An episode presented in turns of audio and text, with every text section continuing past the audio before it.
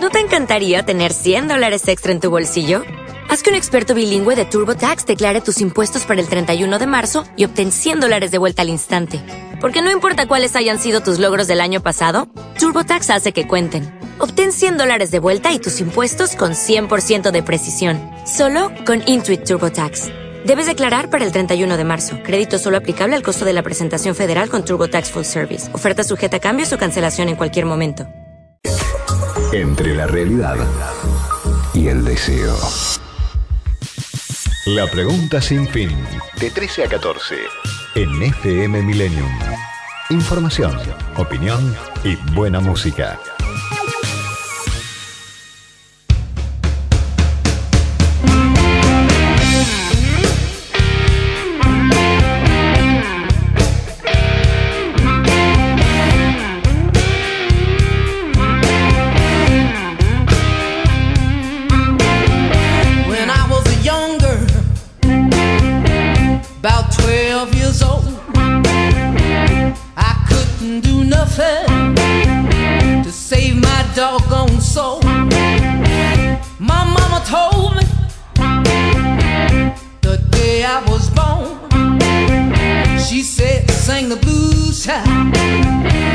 From now on. I'm a. I can sing the blues. I'm a. Muy buenas tardes, esto es la pregunta sin fin. Pasó un minuto de la una de la tarde, 18 grados, llovizna para hoy en Buenos Aires y una sensación térmica que por el momento es similar a la temperatura ambiente. Está para quedarse en casa, pero hay que trabajar en este viernes que quedó en el medio entre el feriado del Día de la Memoria Verde y Justicia, el 24 de marzo de 1976, esa conmemoración que se hizo ayer en todo el país con un foco epicentro en la ciudad de Buenos Aires y el fin de semana. Eso, los, los actos de ayer, porque hubo varios, el acto central, empujado y organizado con, sobre todo, eh, por la Cámpora, con Máximo Kirchner como el líder este, más destacado de esa jornada, ha generado enormes repercusiones que vienen a acentuar la brecha política, ideológica y el debate y la crisis también por el nivel de incertidumbre que genera. Así que ese va a ser uno de los temas que vamos a tratar hoy en la pregunta sin fin. Abro, abro los canales de comunicación para nuestros oyentes por WhatsApp 11 21 87 1067. Seguinos también en Twitter, arroba FM Millennium y también arroba Vázquez Luciana, con Z y B corta, siempre aclaro. Em, es muy interesante lo que pasó ayer, una, un aluvión realmente de gente, eh, una movilización masiva en esta marcha que se dio desde la ESMA, desde la ex ESMA, hacia el microcentro, hacia la Plaza de Mayo, cuadras y cuadras. Los números son imprecisos, los organizadores, es decir, eh, la Cámpora y otras organizaciones, el Partido Justicialista y otras organizaciones que estuvieron detrás de eh, todo lo necesario para esta movilización, hablan de cientos de miles de personas, pero hay dentro de eh, figuras cercanas al kirchnerismo, identificadas con alguna de las vertientes del kirchnerismo, pero también críticas en algunos aspectos, cuestionamientos al modo en que se hizo esa marcha, que se hizo de espaldas de un poco al gobierno de Alberto Fernández. Es una marcha de Máximo Kirchner, la cámpora apoyada por la vicepresidenta, pero no es la marcha que tuvo, que puso al presidente en el centro. Miles de manifestantes aseguraban entonces desde los organizadores, pero los sonidos de la realidad, en este caso Luis Delía, dice otra cosa o hace una lectura crítica de esa movilización. Que se movilizó ayer, sáquele el aparato del Estado. Sáquele el aparato del. Estado. ¿Eh? Sí. Este, pídale los ministerios a todos los que no están de acuerdo. A todos los que quieren que Alberto se vaya, bueno, pídanle a todos los ministerios que se vuelvan a su casa. Quiero ver qué es lo que queda de esa fuerza. ¿Y usted qué me dice? ¿Que el 10% de lo que vimos ayer, por ejemplo? y o menos. Este, el, el kirchnerismo es una construcción cultural, social, política, económica, de las luchas del pueblo argentino. El kirchnerismo le pertenece al pueblo argentino, no a mamá y al nene. Bueno, ahí lo escuchábamos a Luis Delía que eh, interpreta muy claramente dos grietas que se dieron ayer. Por un lado, como eh, la memoria del 24 de marzo de 1976 se vive, se recupera en distintos ámbitos de la sociedad. El kirchnerismo más duro, más el núcleo más duro del kirchnerismo con la cámpora a la cabeza, lo interpreta como una gesta propia de su militancia convertida o sintetizada en la figura de aquel combatiente que luchó por los valores que esa militancia dice sostener.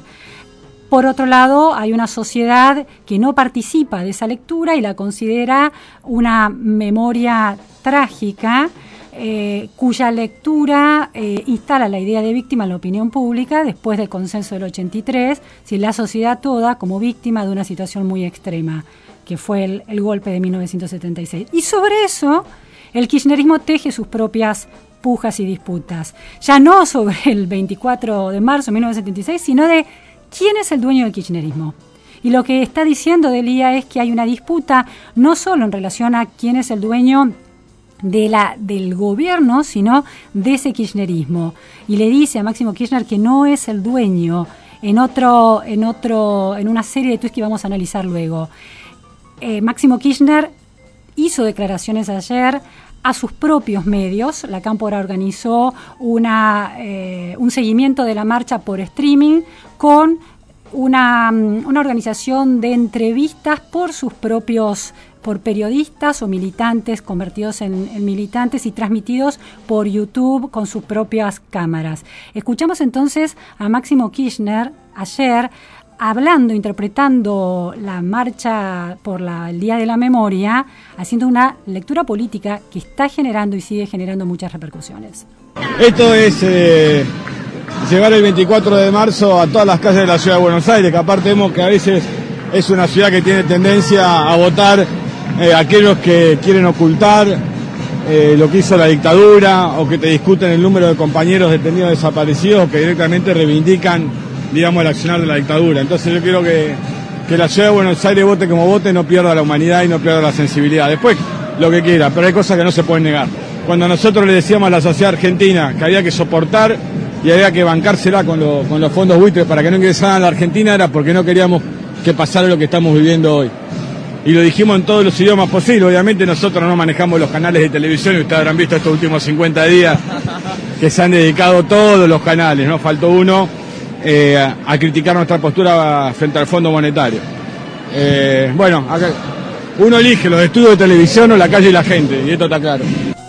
Bueno, lo escuchamos ahí entonces a Máximo Kirchner en el medio de eh, la marcha hacia Plaza de Mayo, entrevistados por sus propios medios y sus propios militantes. Uno elige los micrófonos a la calle o uno elige los micrófonos del periodismo independiente o los micrófonos del periodismo militante. También es una pregunta o un tema que hay que instalar.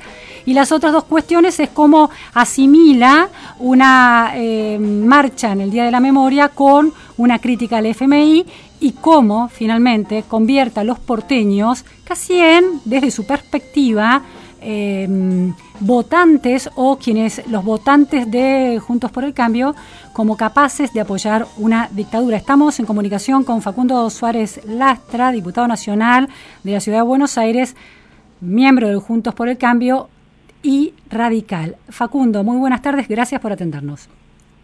No, al contrario, gracias por llamar, Luciana. Eh, no soy más diputado. Ah, tienes razón, serlo. sí, per perdón. Ex Parezco serlo, sí, pero sí, no sí, sí, sí. No, no, ex diputado, totalmente.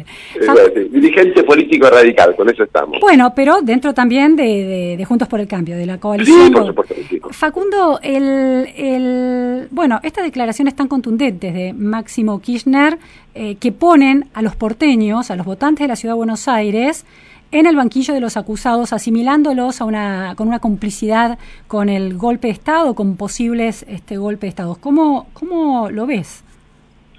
Sí, de negacionistas es el concepto que él, que él utiliza. Eh, yo, yo lo veo como una, una maniobra más. Me, me parece que son gente, el kirchnerismo en general y Máximo Kirchner en particular, tal vez este, con un tono de, de- de acentuación en este perfil del kirchnerismo, eh, tienen una tendencia a este, procurar instalar un relato al margen de lo que puedan ser disidencias, otras miradas, o este, muy, muy conveniente para su propia lógica, su propia estructura militante, para su propia gente. Y la verdad es que el 24 de marzo, que lo vienen distorsionando ya hace varios años en las marchas, inclusive eh, ya, no, no, no, puede participar todo el mundo con la comodidad que participamos durante muchísimos años de las marchas de repudio al golpe militar, este, muchísimos militantes de otras fuerzas políticas, yo mismo he participado muchas veces, eh, bueno, ya empezaron a competir con el contenido con los troscos, entonces los troscos tempranos son sectores de la izquierda en general, movimientos sociales no peronistas, ellos a la tarde, pero siempre con una idea de apropiación de este de, una épica, de una idea de que el 24 de marzo este, este, se agotó algo que parecía virtuoso. Y la verdad que el 24 de marzo eh, tiene que ver con este relato también. Fue el día este, donde empezaba una dictadura, pero el día final de un desastre que el peronismo había conducido a la Argentina, donde este, recordemos, porque también es memoria y justicia recordar, que este, los asesinatos paraestatales comenzaron en las oficinas del peronismo por la AAA, que se enfrentaron con los montoneros, que Isabel Ortega gobernaba la República Argentina. Entonces no es que, este, eh, vamos a hablar del 24 de marzo, hablemos también de la incapacidad de la política argentina, de la de los efectos que la disputa feroz dentro del propio peronismo, que era una guerra literal, este, con asesinatos entre unos y otros, generó en la Argentina. Entonces, me parece que instalación que están haciendo es desvirtúan el, 24 de marzo el sentido, pero aparte ahora lo utilizaron para saldar nuevamente a la interna mm. del gobierno y demostrarle a Alberto Fernández que manejan la calle. Ahora, Facundo, doble, sí, un ah, doble despropósito. Eh, Facundo, me parece muy interesante eh, eh, tu lectura y tengo muchas preguntas. La primera cuestión es este, este doble propósito. Por un lado, puertas adentro del cristianismo y por otro lado, puertas afuera acusando a los que no los votan en Ciudad de Buenos Aires de estar de, de negacionismo o de cómplices de alguna manera de, eh, posibles golpes de Estado en el pasado o en el futuro. Entonces, la, la pregunta aquí es, Ciudad de Buenos Aires eh, ¿En qué momento el peronismo en la ciudad de Buenos Aires, porque hace muchos años que gobierna el macrismo, en qué momento el peronismo pierde completamente ese, una, posibilidad de convertirse en el gobierno, en el oficialismo, en, en, la capital porteña? Y si crees que efectivamente las palabras de Máximo Kirchner apuntan a, eh, a construir también a ese enemigo en la ciudad. Sí, en qué momento es una es, difícil verlo. Yo creo que este, recordar que este, en, en plena época menemista, este, muy muy ajustadito y por un punto este, ganó Herman González una elección de diputados nacionales eh, y este, nunca habían sido mayoría, nunca habían ganado en la ciudad pero yo creo que este, el final de la convertida y el postmenemismo ya lo fue dejando este, al, al, al, peronismo muy lejos de la posibilidad de gobernar la ciudad de Buenos Aires.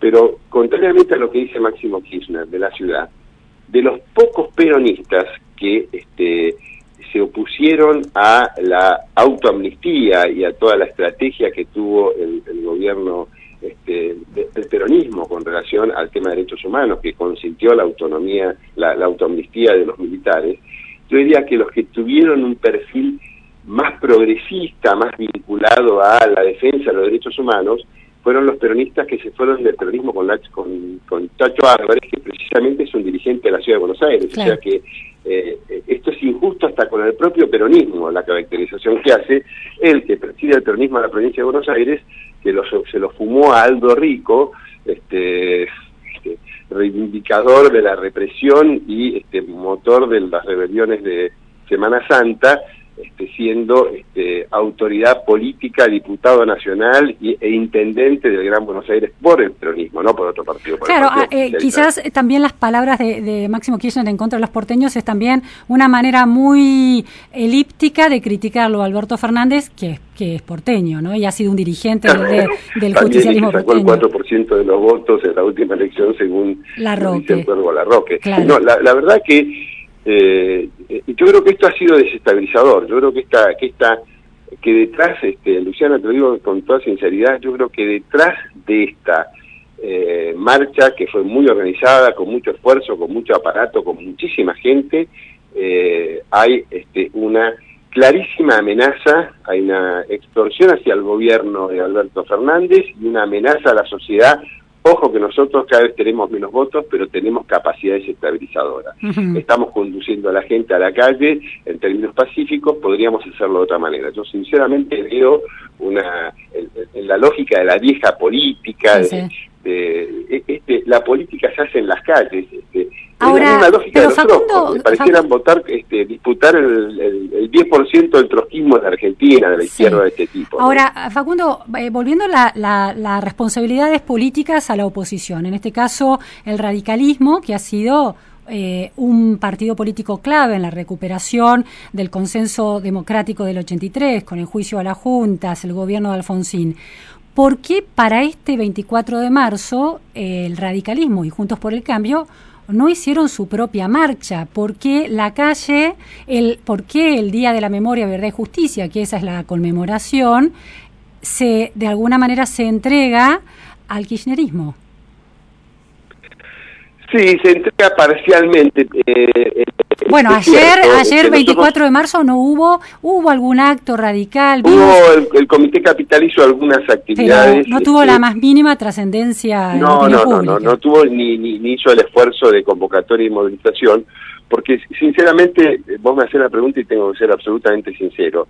Yo creo que este, el, el votante medio del radicalismo, lo que expresa el radicalismo en en, términos de expresión de, un electorado liberal, progresista, muy comprometido con derechos humanos, etcétera, ya ve que esta, esta, esta lógica de la marcha del 24 de marzo ya hace varios, varios, este, eh, varios encuentros, que este, varios años, que viene siendo distorsionada. bueno, pero esa distorsión, pero esa distorsión, esa distorsión, porque varios años estás también abarcando los años de la gestión de Cambiemos, es decir, esa distorsión ha dejado de alguna manera el radicalismo, que es protagonista de, la mejor versión de la recuperación democrática y del consenso democrático del 83, ha dejado Te escuchando cada vez menos, Luciana, no sé si es un problema de tu teléfono o Ahora mejor, ahora mejor. No, digo que, que esos varios años hacia atrás también acentúan la responsabilidad de la oposición o, bueno, también cuando fue oficialismo, de dar lo que ustedes llaman la batalla cultural para eh, anclar más claramente ciertos valores democráticos republicanos innegociables, ¿no?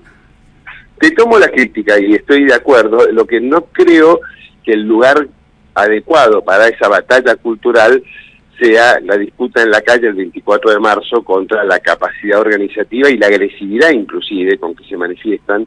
En muchos años las, las columnas de la Juventud Radical fueron agredidas por las columnas del, de, los sectores más del peronismo, más, más radicalizados, cuando participaban de los actos del 24 de marzo. Entonces, no creo que ya eh, las marchas convocadas por estos sectores del peronismo, la izquierda en general, eh, acordate el documento leído por, por una persona que durante muchos años gozó del respeto de todos nosotros, este, en la Plaza de Mayo haciendo una reivindicación de la guerrilla y de la lucha armada en la Argentina, este, eh, el 24 de marzo. Hace mucho tiempo que se ha desnaturalizado lo que nosotros creíamos y creemos que es el eh, debido a repudio a las dictaduras que hace golpe en particular por ser el más sangriento y el más salvaje de todos, el que peores consecuencias tuvo. Facundo, el, la otra la otra ficha con, en la que se puede recordar eh, mm, de alguna manera una gesta positiva, que es la recuperación de la democracia, donde el radicalismo hoy es central, es el 10 de diciembre, que es el Día de los Derechos Humanos.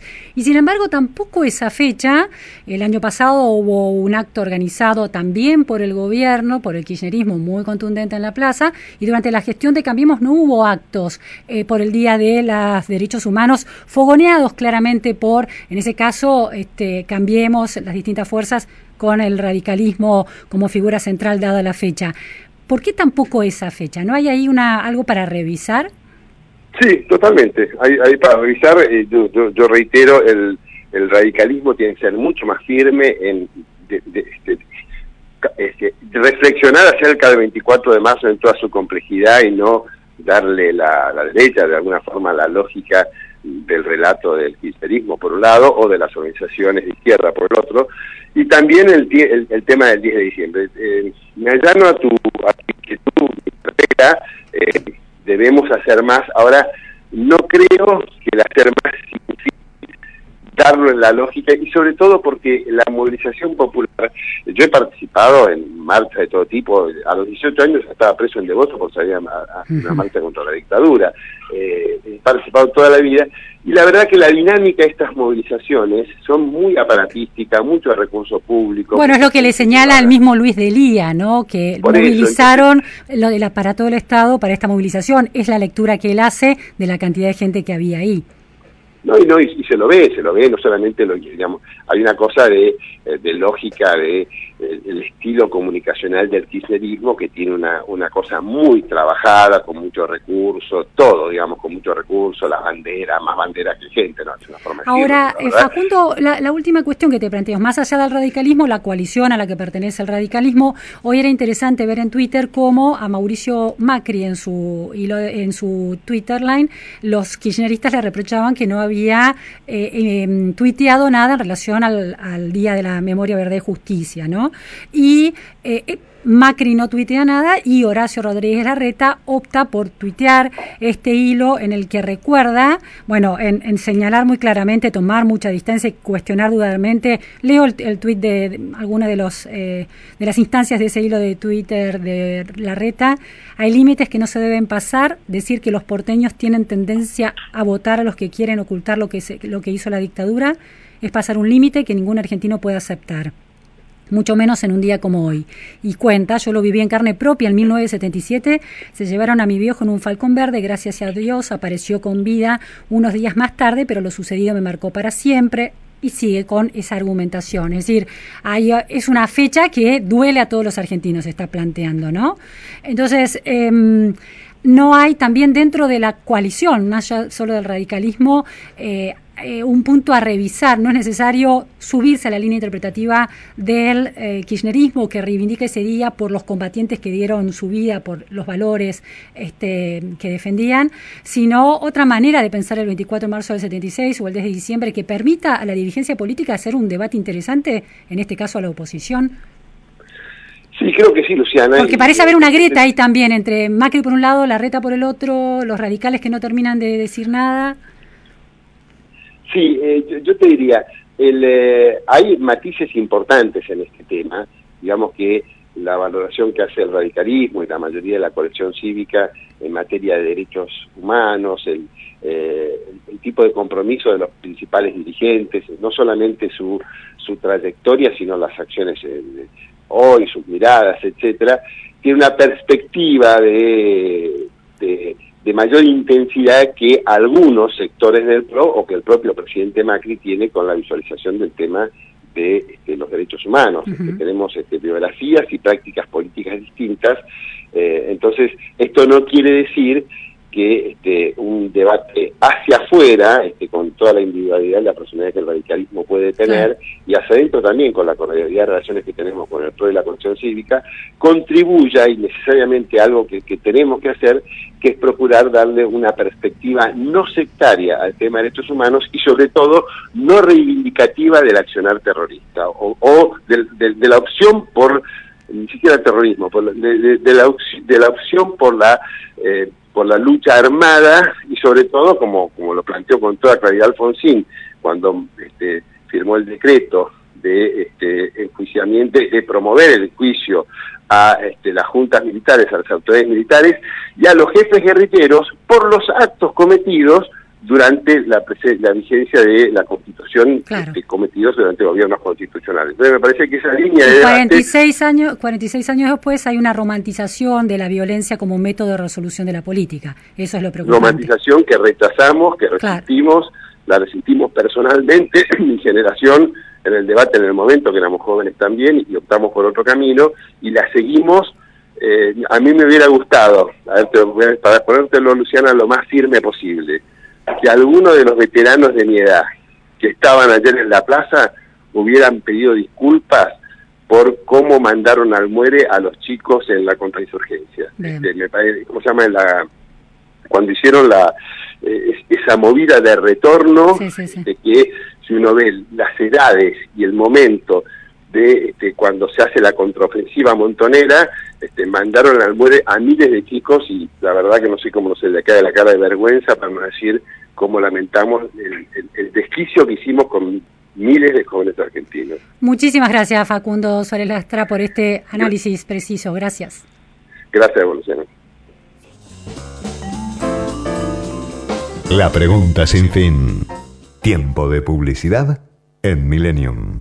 Hoy más que nunca, donar sangre es donar vida. Ahora podés encontrar postas fijas de donación fuera de los hospitales. Saca turno y pedí una constancia personalizada para circular en buenosaires.gov.ar barra donasangre o escribí al WhatsApp de la ciudad al 11 50 50 0147. Buenos Aires Ciudad.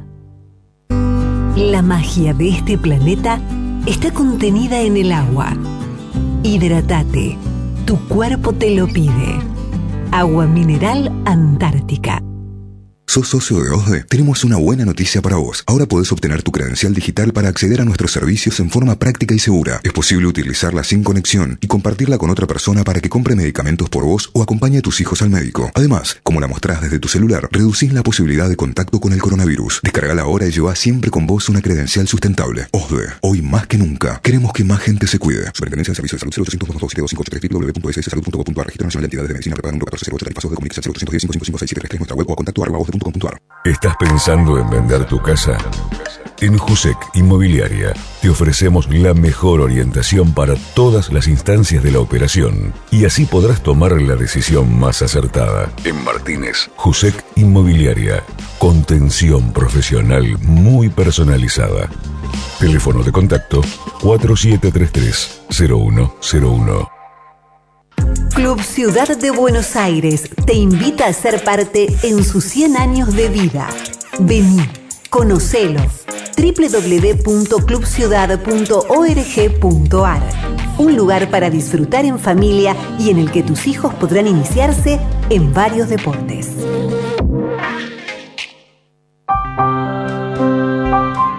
Café Cabrales, desde 1941, dedicados al café significa buen café. La moratoria te permite regularizar deudas vencidas al 31 de agosto de 2021 hasta en 120 cuotas. Ahora tenés más tiempo para adherirte. Podés hacerlo hasta el 31 de marzo. Reconstrucción Argentina. AFIP.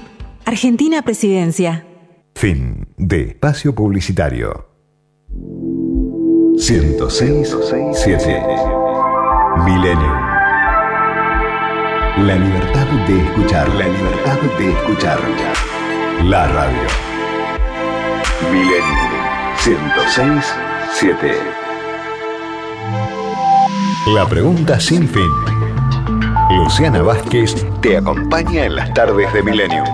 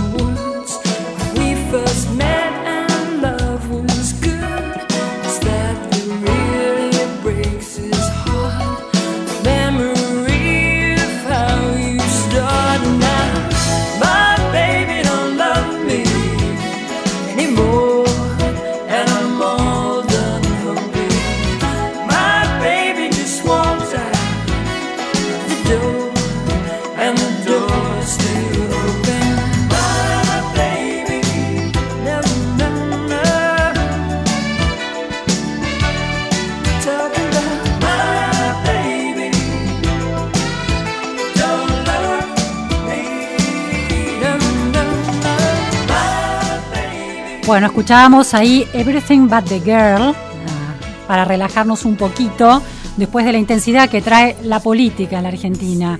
En la Argentina todo sucede rápido, veloz y parece que pasan muchas cosas y a veces estamos en realidad estancados siempre en el mismo problema. Hay otro problema recurrente, mucho más concreto, pero que afecta la calidad de vida de los porteños, pero también de las personas que se movilizan todo el tiempo desde el conurbano bonaerense o desde el país hacia la ciudad para venir a trabajar, también para pasear, que tiene que ver con la tarjeta SUBE. Faltantes de tarjetas, difícil encontrar el lugar donde cambiarla, cuando se encuentra un lugar donde comprar una nueva, el precio es ilegal, irrisorio, especulación con las tarjetas. Vamos a ver qué está pasando y cómo se está solucionando o no este problema. Estamos en comunicación telefónica con Marcelo Torres, el director de SUBE. Muy buenas tardes, Marcelo, muchas gracias por atendernos. No, gracias a ustedes, mucho gusto y gracias por llamar. Bueno, Marcelo precisamente es el director de implementación y seguimiento del Sistema Único de Boleto Electrónico, depende del Ministerio de Transporte Nacional, esta, esta oficina. ¿Qué, ¿Cuál es la situación hoy de, en relación a la tarjeta SUBE, Marcelo? Mira, en principio, digamos, claramente hay un, hay un faltante de tarjetas desde hace un tiempo, como dijiste vos, eh, la recurrente, a partir de eso, de esa persistencia de la dificultad, el Ministerio hizo una intimación al prestador del servicio, al que por convenio tiene el desarrollo del servicio, que es eh, la empresa, la sociedad de Nación Servicios, que es una empresa tecnológica. Nación Servicios nos, nos dice algo que realmente es, eh, digamos, que la, los que habían ganado la licitación dijeron, bueno, no podemos entregar más tarjetas. Tenían que entregar 3 millones de tarjetas de un total de 10 millones que te- del total que habían ganado la licitación. ¿Por qué? Porque la verdad que se dio una conjunción de después de la pandemia de múltiples dificultades, que es encarecimiento de los fletes, falta de, eleme- de elementos electrónicos que componen la tarjeta, como los chips, que es un faltante mundial. Eso hace que se haya encarecido terriblemente el producto, los productos que componen la tarjeta y que además no haya. Rápidamente el Ministerio intimó hasta llegar al- a la instancia de decir, bueno, terminemos el convenio acá si ustedes no lo pueden cumplir, porque la SUBE y el sistema de transporte público en la Argentina, porque la SUBE es un sistema que está en casi todo el país, del norte de Jujuy hasta el sur en Ushuaia, y en el AMBA, como decías vos, en Capital y el conurbano, viajan más de 4 millones, millones de personas todos los días con este sistema. No podemos permitir que falte el elemento esencial que es la tarjeta, el plástico. Entonces, Mm, eh, Marcelo, ¿cuántos, ¿cuántas cargas diarias y cuántos usos diarios hay en este momento de la SUBE? es impresionante, impresionante. Hoy, el, el viernes hubo más de 13 millones de operaciones, el viernes pasado. Te digo un día. En el mes de febrero se cargaron 4.500 millones de pesos en 20 millones de operaciones de los usuarios y usuarias. Un día, un día a la semana normal viajan casi 300.000 jubilados y pensionados, y pensionadas y jubiladas. ¿Por qué te remarco esto? Porque tienen el 55% de descuento que se impacta a través de SUBE. Un día común promedio llegan a la oficina de Nación Servicios un promedio de 15 a 20 oficios judiciales pidiendo paraderos y, y movimientos de personas por distintos motivos. O sea, el SUBE es un sistema de información.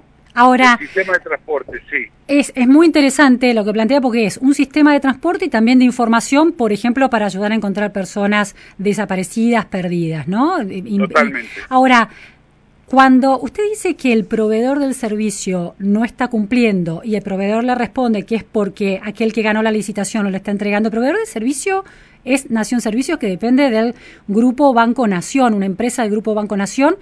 Correcto. Del, o sea, el gobierno tiene responsabilidad sobre eso. Totalmente, por eso estamos hablando Es ahora. como entre organismos del gobierno que se están. Totalmente. El, minist- el Ministerio No, de no, Transporte le reprocha, le, le traslada la responsabilidad de esta cuestión a Nación Servicios, que es una empresa también de un organismo estatal. No, no, porque yo, yo tengo, no, no te puedo faltar a la verdad. Eh, digamos, vos me estás preguntando y yo te tengo que decir ahora. Nosotros, por eso estamos hablando ahora, yo soy funcionario del Gobierno Nacional, del Ministerio de Transporte, y estoy haciendo una descripción del problema y cómo estamos. Sí. Primero, intimando a la empresa que lo solucione, la empresa que es nuestra proveedora hace 12 años.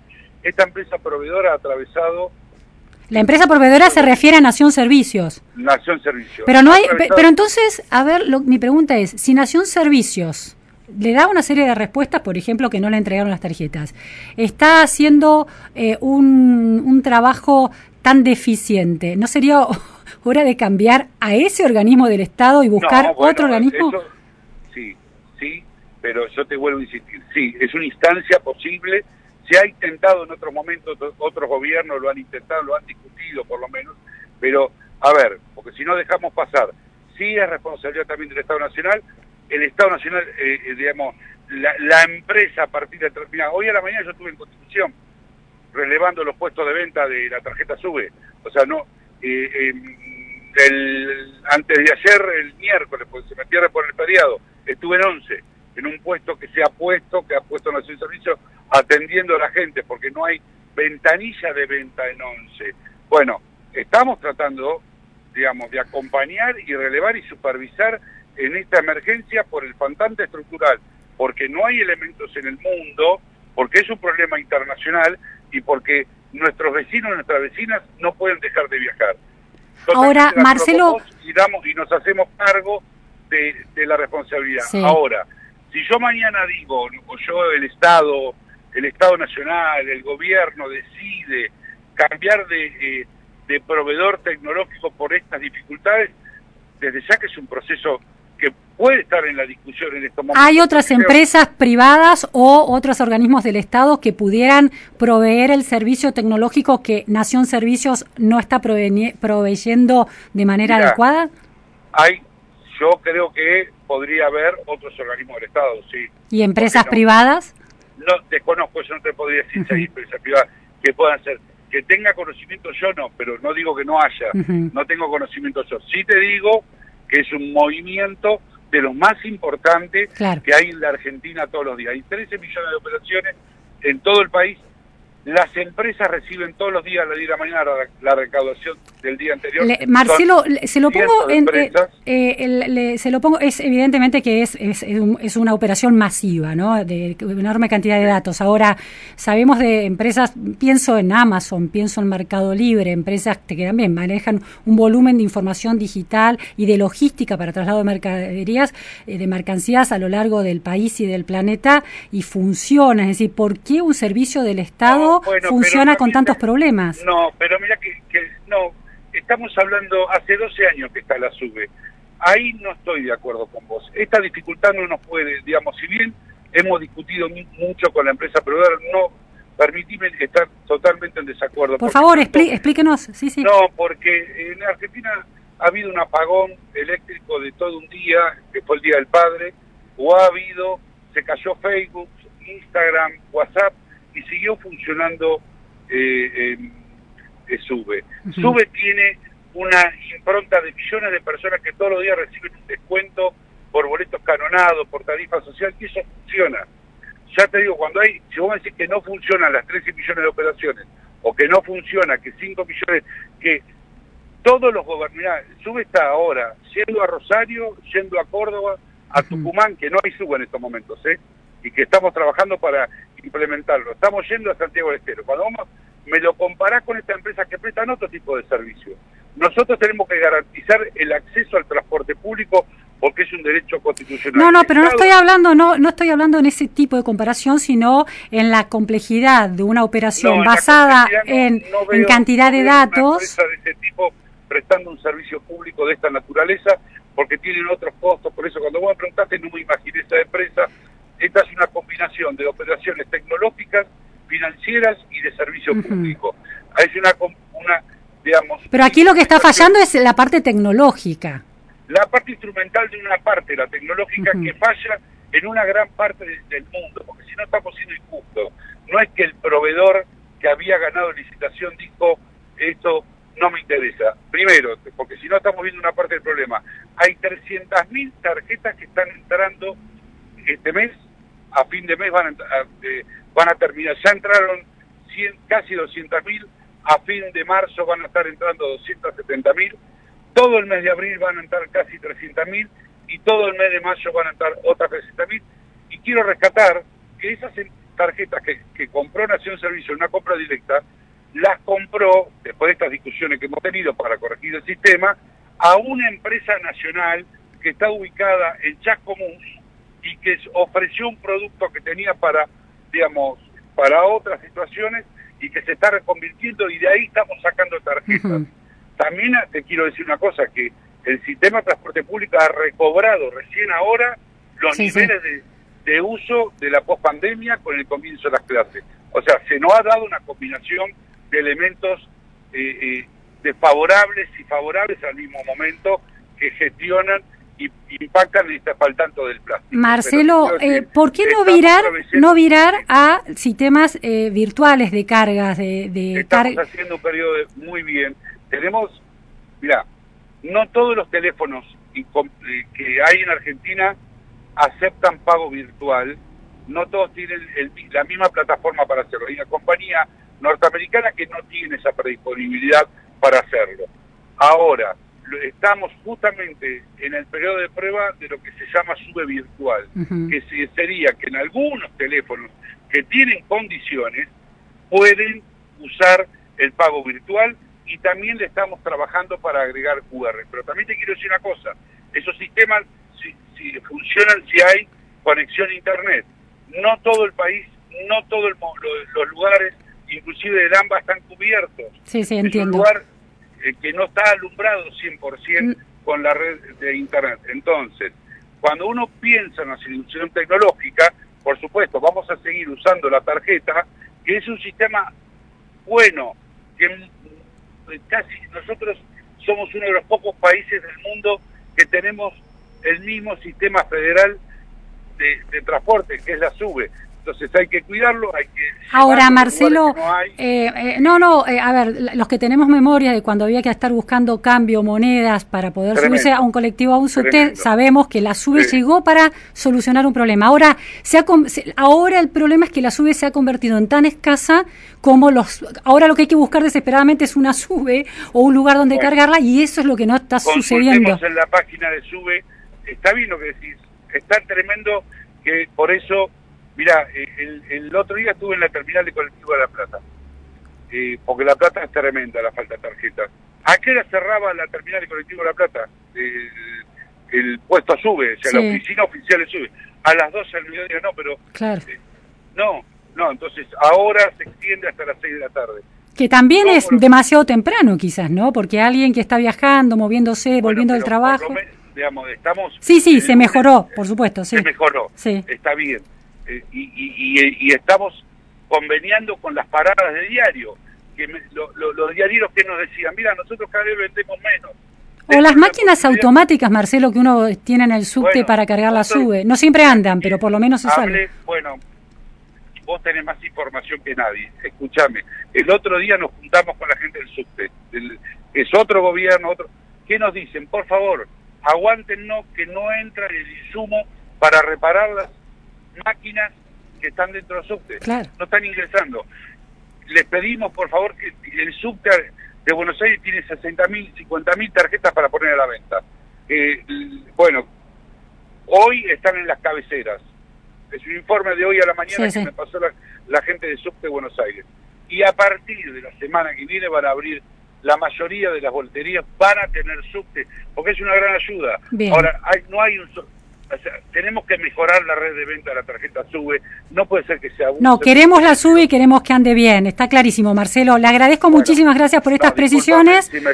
No, no, y estaremos atentos a bueno, a ver cómo responde el servicio y qué va diciendo la gente de estas, bueno, de estas mejoras que se están intentando alcanzar. Muchísimas gracias. No, gracias a vos. La pregunta sin fin.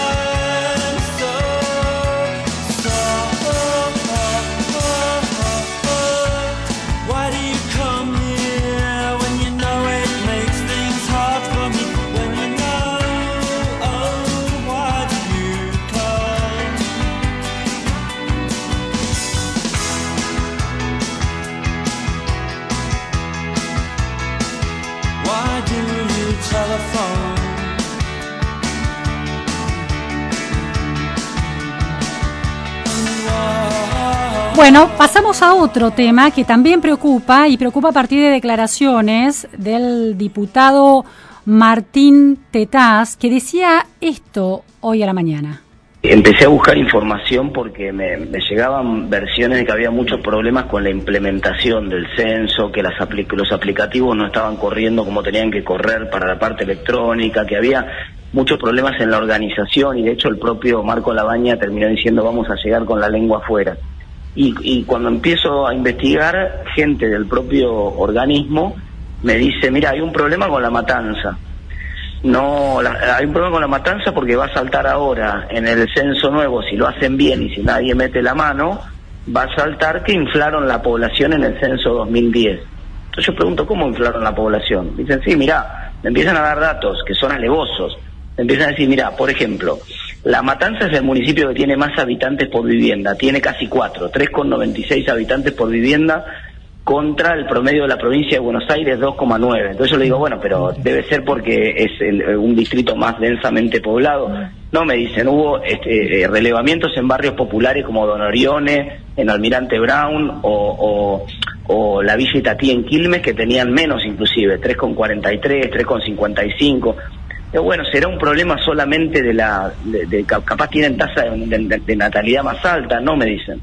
Curiosamente la matanza tiene, la- no curiosamente en realidad, porque la tasa de natalidad se calcula dividiendo por la población, arroja que la matanza tiene la tasa de natalidad bruta, la tasa bruta de natalidad más baja de la provincia de Buenos Aires. Solamente 14 por mil es la tasa de natalidad contra 17,7 por mil de Quilmes, por ejemplo, o 18,3 de Almirante Brown. Entonces, demasiada sospecha, pero el, pero el dato más jugoso de todos es lo que pasa con el, con el COVID. Cuando uno mira cuál es el distrito de la provincia de Buenos Aires con menos cobertura de la vacuna, adivina cuál da. Sí, la matanza. Da la matanza, pero no da la matanza poca cobertura de la vacuna porque hayan tenido problemas para la administración, porque es un municipio complejo, grande, porque otros municipios grandes también aplicaron sin problemas. El, el problema es que, claro, el dato de cantidad de vacunas aplicadas es un dato administrativo, real. Se aplicaron X cantidad de vacunas. Cuando lo dividen por la población, como está inflado el número de la población, les da un ratio de vacunación muy bajo. Les da que solamente 60% tienen cobertura. Esto, estas palabras, esta explicación la daba hoy Martín Tetaz en Radio Mitre en el programa La Nata Sin Filtro, un, instaló una preocupación en relación a la credibilidad de datos del censo 2010 de cara al censo 2022 que se está por iniciar y que también tiene presenta algunos interrogantes por dificultades que se está mm, presentando en relación a su implementación, a su ejecución. La cuestión es la posibilidad de que se hayan manipulado datos de cantidad de población en la matanza y cómo eso se correlaciona o se pone en evidencia por números del, del COVID o de la vacunación que, eh, bueno, que parecen ser demasiado bajos. En 2010, el tema del censo y cómo la muerte del, del- de Néstor Kirchner en ese momento, que fue el día del censo, eh, de alguna manera impactó en la organización y en la ejecución, generó también algunas dificultades. Escuchamos a Cristina Pérez en el noticiero de esa época. Hay algo que están preguntando en forma insistente. Hay quienes dicen que no fueron censados. Tenemos información para confirmarles al respecto. Es de último momento, lo informa la directora del INDEC. Si bien se asegura que el 97% de la gente fue censada, los censistas van a seguir pasando durante el fin de semana y hasta el domingo. Esto es lo que está confirmando el INDEC en estas horas. Enseguida vamos a tener la declaración oficial. Bueno, el escuchábamos entonces un sonido de la realidad que viene de 2010, porque Tetaz, en la explicación que dio hoy, también aludió a que el censo de ese día tuvo problemas, bueno, por la noticia trágica de la muerte de Néstor Kirchner y el impacto en muchos censistas que eran militantes kirchneristas.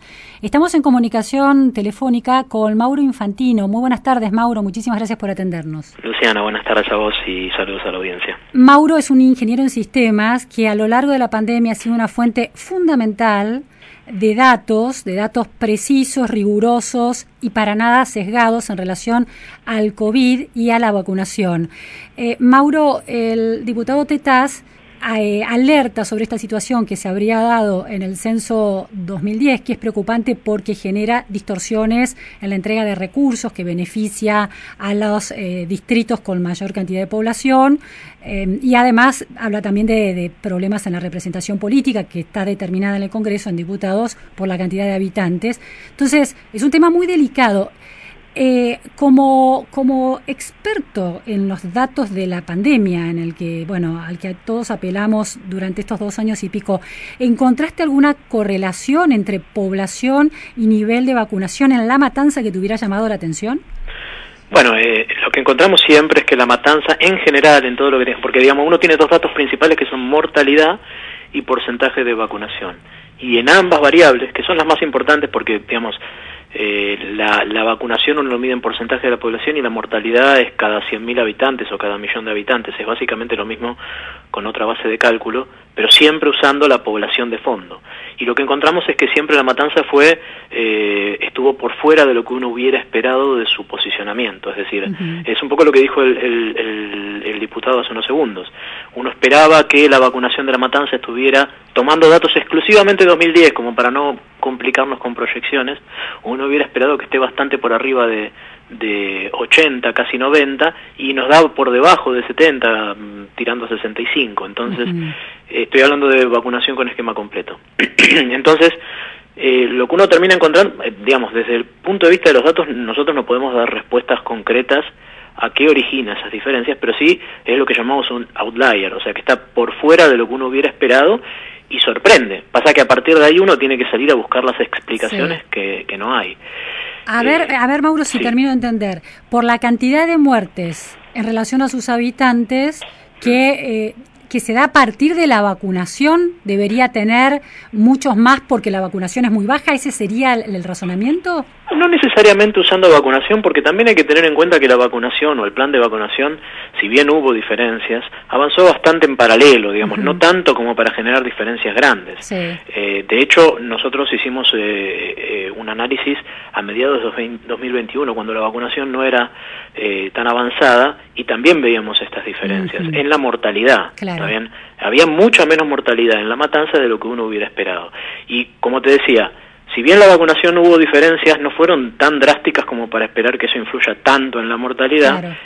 Y, y, e igual se ve que, que la mortalidad está cambiada. Pero, sobre todo, o sea, ¿qué quiero decir? No necesariamente el vínculo está entre vacunación y mortalidad, sino más bien que las dos variables parecieran estar, eh, dar menos de lo que deberían dar la mortalidad y la cantidad de habitantes, esas dos variables centrales. La mortalidad y la vacunación por cantidad de habitantes. Y la vacunación por cantidad de habitantes. Exactamente. Un, eh, ¿Cuál es dentro del conurbano bonaerense? Eh, si, cómo, cómo se, ese, esa relación es mucho más lógica, es mucho más esperable. Es decir, no, es, no hay otro partido, otro distrito que sea, se convierta en un outlier como La Matanza. No, exactamente. Usando datos 2010, ningún partido de, del conurbano bonaerense baja del 85% de vacunación con esquema completo. Uh -huh. Es probablemente un poco menos porque, insisto, 2010 la población cambia, pero eh, ninguno baja de 85 y la matanza está más cerca de 65. Uh -huh. Eso ya te da la pauta que es mucha la diferencia. Claro.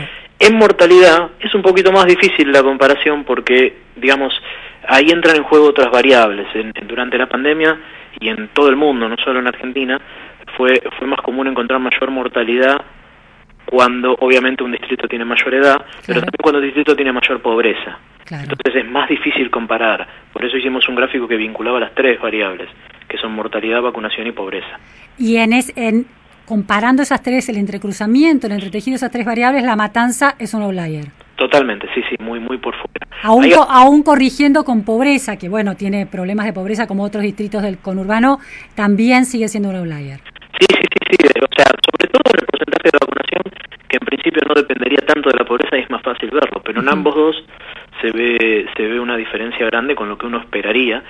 Entonces eh, uno no sabe bien por dónde viene, pero bueno, eh, esto sería una explicación posible. Es decir, que mmm, si uno analiza estos datos con una mirada experta como, como la de un ingeniero en sistemas o de expertos en censos, con el dato de la pandemia, es decir, desde 2010 transcurre la vida y un día sucede la pandemia, no termina, es decir, hay una pregunta que se instala y es una pregunta atendible.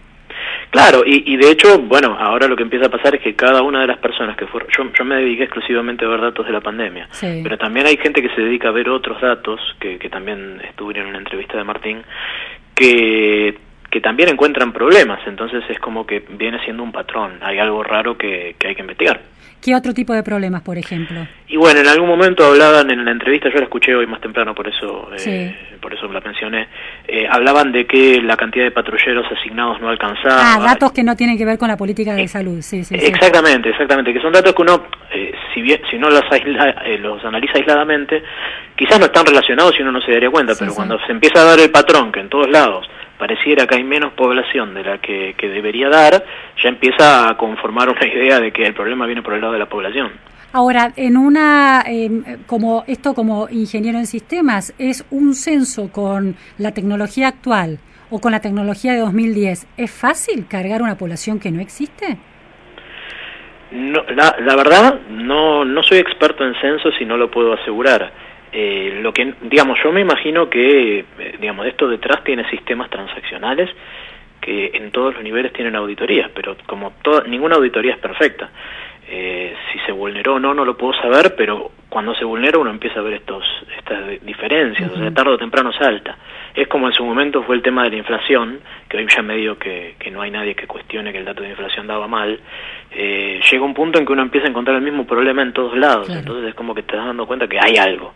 Ah, eh, eh, y una última cuestión, eh, Mauro, una, mm, a ver, en los sistemas se cargan datos, pero los datos surgen del terreno de la calle. Por ejemplo, censistas que recaben apropiadamente la información, que asistan en tiempo y forma a los hogares que tienen que relevar. El, problema del fallecimiento de- del expresidente Néstor Kirchner ese día y el impacto que tuvo en la operación del censo, por ejemplo, en estos distritos que se registraba como problema en ese momento, puede afectar la carga de datos no se es riguroso en la recolección posterior en el medio de esa crisis político-emocional?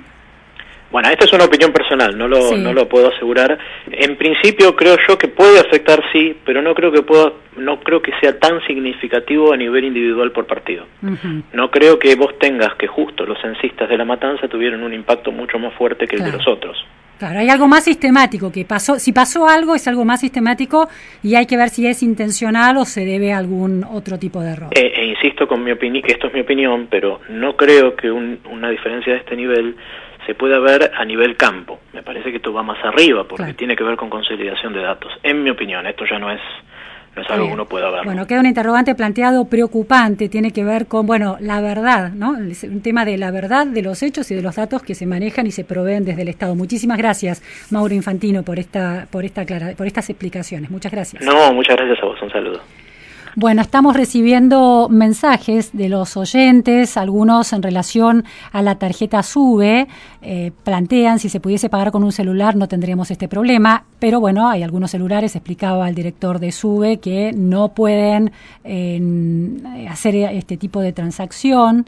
Yo trabajé para SUBE, lo peor que puede hacer el ministerio es pelearse con Nación Servicios, dice un oyente, así que habrá que entender a ver de qué está, a, a qué se está refiriendo este, este oyente, que también eh, aporta sus eh, pareceres sobre el tema de los derechos humanos. Raúl Alfonsín fue quien más hizo por los derechos humanos, juzgando cuando los militares tenían poder aún.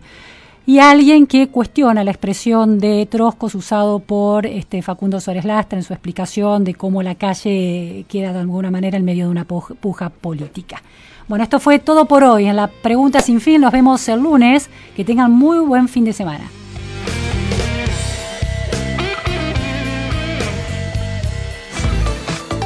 El Millennium.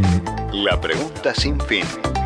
Luciana Vázquez en las tardes de la radio. ¿No se merece tu familia lo mejor? Entonces, ¿por qué no los mejores huevos? Ahora, Egglands Best están disponibles en deliciosas opciones. Huevos clásicos, de gallina libre de jaula y orgánicos de Egglands, que ofrecen un sabor más delicioso y fresco de granja que le encantará a tu familia. En comparación con los huevos ordinarios, Egglands Best contiene la mejor nutrición como 6 veces más vitamina D, 10 veces más vitamina E y el doble de omega 3 y B12. Solo Egglands Best. Mejor sabor, mejor nutrición, mejores huevos. Visita egglandsbest.com para más información.